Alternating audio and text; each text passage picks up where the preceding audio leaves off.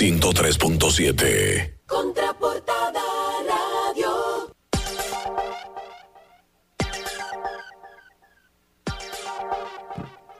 Bueno, señores, y ahora mismo damos paso con nuestra querida Onisela Valdés en su segmento Mis viajes, mi destino, para hablarnos sobre toda la reinvención que se debe de tener en esta época o en esta situación que estamos viviendo, sobre todo en el caso de los blogueros de turismo, porque ya realmente parte de lo que hacían viajar por todas partes del mundo y también por varios lugares emblemáticos de nuestro país, ahora se ha reducido a tener que quedarnos confinados en la casa. Buenos días, Onisela, bienvenida a Contraportada Radio.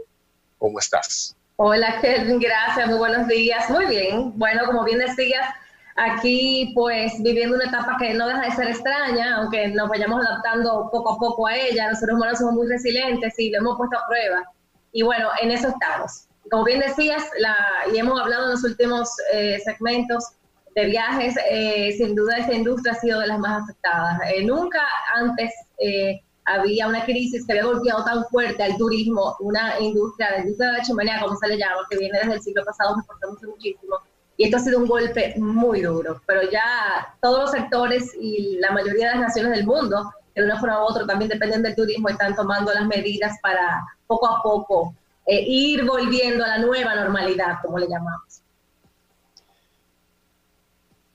bueno, una nueva normalidad que a, muchos quizás le cuesta. Justamente me sentí como tú el domingo, vi un post que hiciste de el viejo normal, de que realmente uno extraña esa sonrisa, ese abrazo, ese contacto con las personas. Yo tuve que salir el domingo a hacer una diligencia y realmente regresé a mi casa un poco triste porque decía, esta nueva normalidad a la que nos tenemos que adaptar todo, eh, nos aleja un poco de lo que por lo menos en mi caso, tengo 33 años de mi vida viviendo y viendo y que quizás no sea lo que mis hijos tenga, puedan disfrutar.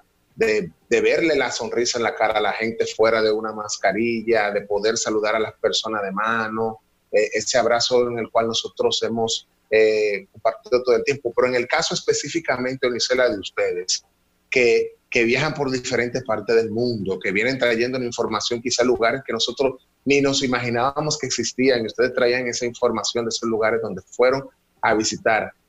¿Cómo, cómo sería la reapertura o, la reinvención en el caso de los blogueros de turismo? o, de viajes, o de viajes, mejor dicho. Exacto, sí, bueno, no turismo, eh, obviamente es un renglón que, cabe muy bien también, porque al hablar de viajes tú estás también promocionando, ayudándose, eh, copromotor de lo que es eh, hacer turismo. Eh, Obviamente estamos, eh, hay asociaciones, hay eh, agrupaciones, yo tengo también mis mi chat y amigos, también colegas que hemos debatido temas y hemos, eh, pero hay una conclusión en común y es que hay que darle tiempo al tiempo. estamos estudiando, analizando, leyendo todo lo que es las aerolíneas, los hoteles, los diferentes destinos como España, que ya se prepara para abrir a partir del 11 de este mes en etapas.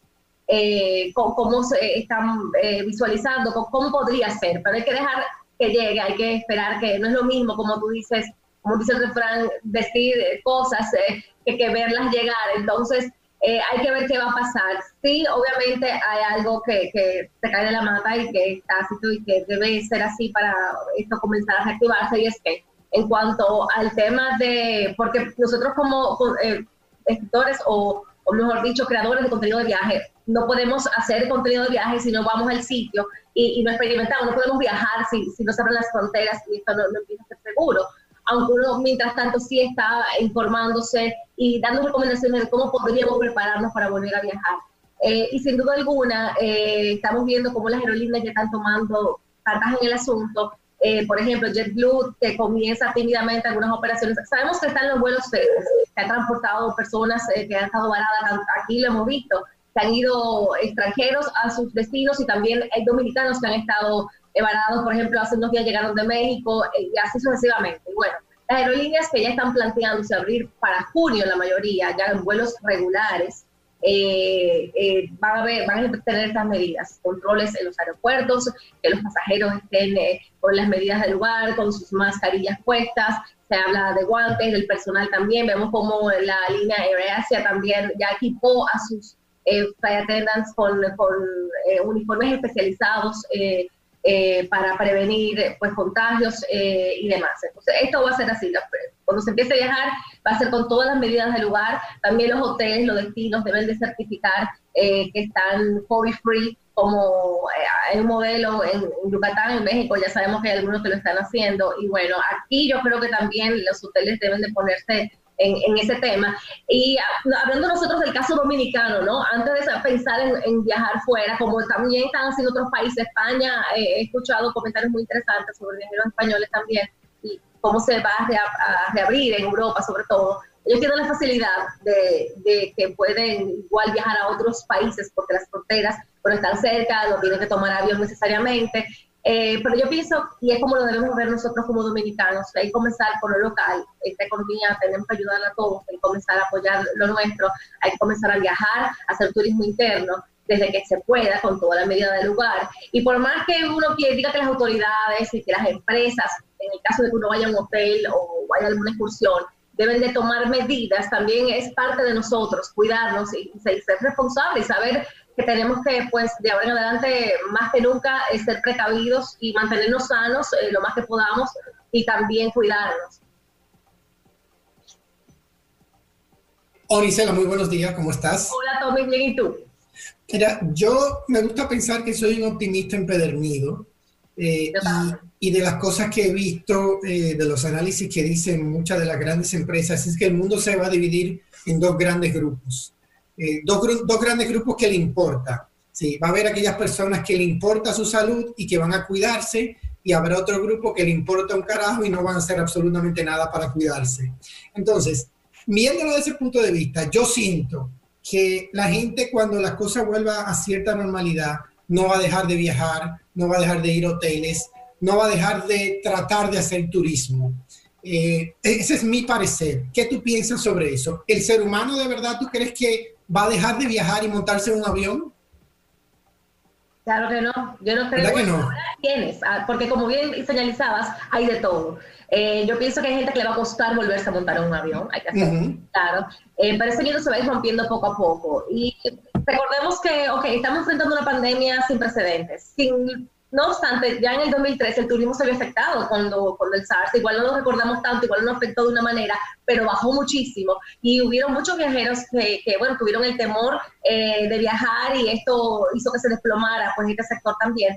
Y yo y, resurgió, y ya nadie se acuerda de eso. Entonces, yo no sé si no nos acordemos de COVID-19, yo pienso que va a ser eh, eh, difícil olvidarlo, pero sí, yo pienso que la gente va a comenzar a adquirir confianza precisamente, y esto va a depender de mucho, de qué tan tan seguros nos sintamos viajando, eh, con los medios de transporte que utilicemos, eh, a, los lugares donde vayamos, las naciones tienen que ponerse también en esto eh, bien fuerte para tratar de mantener días libres. Vimos el caso de Florida, la mayoría de los, de los condados allá ya comenzaron a abrir poco a poco los restaurantes, las áreas de playa, con medidas. y eso es parte de irse acostumbrando. Ahora, por ejemplo, los establecimientos de entretenimiento, en tiendas de restaurantes, de comida, vamos a ver mucha tendencia del tema de la utilización de las terrazas para evitar sitios cerrados. Lo mismo si estás entonces en un lugar cerrado, pues va, ahí va a tener que también estar a cierta distancia. Eh, todo no va a cambiar, pero yo creo que poco a poco vamos a ir tratando, porque lo necesitamos, porque como seres humanos somos seres sociables eh, por naturaleza y, necesitamos ese esparcimiento, ese escape también. Lo mismo se habla de las aerolíneas, ya se está hablando de, por un tiempo suprimir el, el asiento eh, del medio, inclusive se habla de una persona por fila, entonces vamos a ver muchos cambios, pero todos apostando a que esto se vuelva a reactivar y que, a, que volvamos a viajar. Justamente, Onicel, en ese orden iba mi pregunta, el deseo que la gente tiene de viajar. Sabemos que hay un grupo de personas que son muy aventureros y de hecho muy arriesgados y probablemente no, yo no, no, no utilizaría, aunque Tommy tiene mucha razón con que hay un grupo de personas que simplemente no le importa pero hay otras personas que de repente sí le importa, pero quisieran aprovechar todas las ofertas que se pueden presentar con relación a, los temas de, los viajes. Sabemos que entramos en verano ya, o sea, para muchas personas viajar en julio, agosto era la costumbre, de hecho el, típico viaje familiar. Eh, ¿Qué se espera en este tiempo? ¿Se esperan ofertas?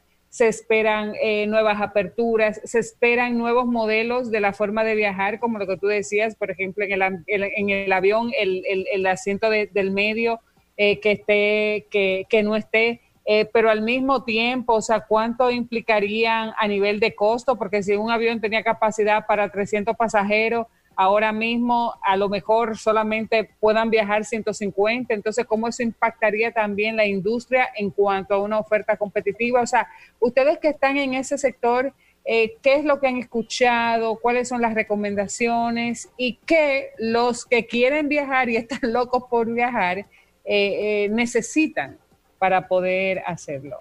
En este mismo momento, precisamente, están todas las grandes empresas y corporaciones, eh, turoperadores y demás que viven y que, trabajan para, el turismo, haciendo esos cálculos, precisamente tratando de ver cómo va a ser, cómo van a afrontar. Sabemos que hay aerolíneas que ya han, quebrado, que hay gente que está seriamente eh, pues afectada económicamente por este tema, pero yo creo que es parte de, levantarnos como la ave feliz y esto también va, va y se van a van a surgir nuevas formas para, para vender eh, paquetes, para hacer turismo y para nosotros poder viajar de forma segura. Todos los que queremos viajar, estamos deseando viajar, como decía un principio, yo creo que tenemos que empezar por nuestros países de origen, hacer turismo interno. En el caso de nuestro país, tenemos el orgullo de decir que fuimos eh, rankeados en la posición número 13 dentro de los 25 top destinos en el mundo por TripAdvisor y nos colocamos también como el primer destino en, el Caribe y uno de los primeros en Latinoamérica. Y eso es, eh, señores, para gritar los cuatro vientos, para que cuando esto se reactive también comenzar a traer turismo a nuestro país, pero nosotros empezar eh, eh, a apoyarlo. Y yo creo en este sentido que los que estamos locos por salir y, volver a encontrarnos, vamos a tener que hacerlo con la naturaleza, es una forma segura de hacerlo. Quizás tú misma, uno mismo tratar, bueno, pues de alquilar una casa de, o la opción, el recurso de Airbnb, eh, tratar de, mucha gente se quedó con reservas eh, baradas, entonces igual, o, en un buen stock, es de activarla cuando se va a poder a lugares que estén, que higienizados, que tú también tengas tu, higiene de lugar y contacto con la naturaleza al aire, libre, donde sabemos que ya también hemos escuchado que esta, esta bendita, este bendito virus pues no resiste mucho el calor, eh, y ahora en, verano estamos esperando, bueno, en los países de este hemisferio norte que, que baje considerablemente el, índice de contagios y que el virus vaya desapareciendo poco a poco. Hay muchas teorías, se dice que, se, dice que si va a haber un nuevo brote, que si va a remontar, pero es lo que decía, hay que ir viendo, haciendo camino al andar. Mientras tanto, las grandes empresas eh, del sector turístico están tomando todas las medidas de nuestro país, yo sé que le está tomando también, se habla de fases, de etapas, y vemos cómo eh, las asociaciones eh, de hotelería, de hoteleros con el sector turismo y, demás, el Ministerio de Turismo también están pues trabajando eh, para, para, que esto sea posible eh, en lo que nuestro país se refiere. Igualmente está pasando en otros países y como les decía, las aerolíneas y los hoteles están también tomando sus medidas para esto. Nosotros vamos a volver a viajar, pero como decía, por un tiempo va a tener que ser con, de una nueva forma. Mencionaste algo importante sobre esas medidas que están tomando aerolíneas y hoteles eh, ¿Tú consideras o sabes por casualidad si habrá una estandarización de esas medidas, de esa certificación COVID-free, eh, ¿verdad? Que se esté armando un protocolo internacional donde los hoteles y la línea aérea puedan decir, este es el protocolo internacional, ¿sabes algo de eso o cada quien está haciendo sus propias reglas?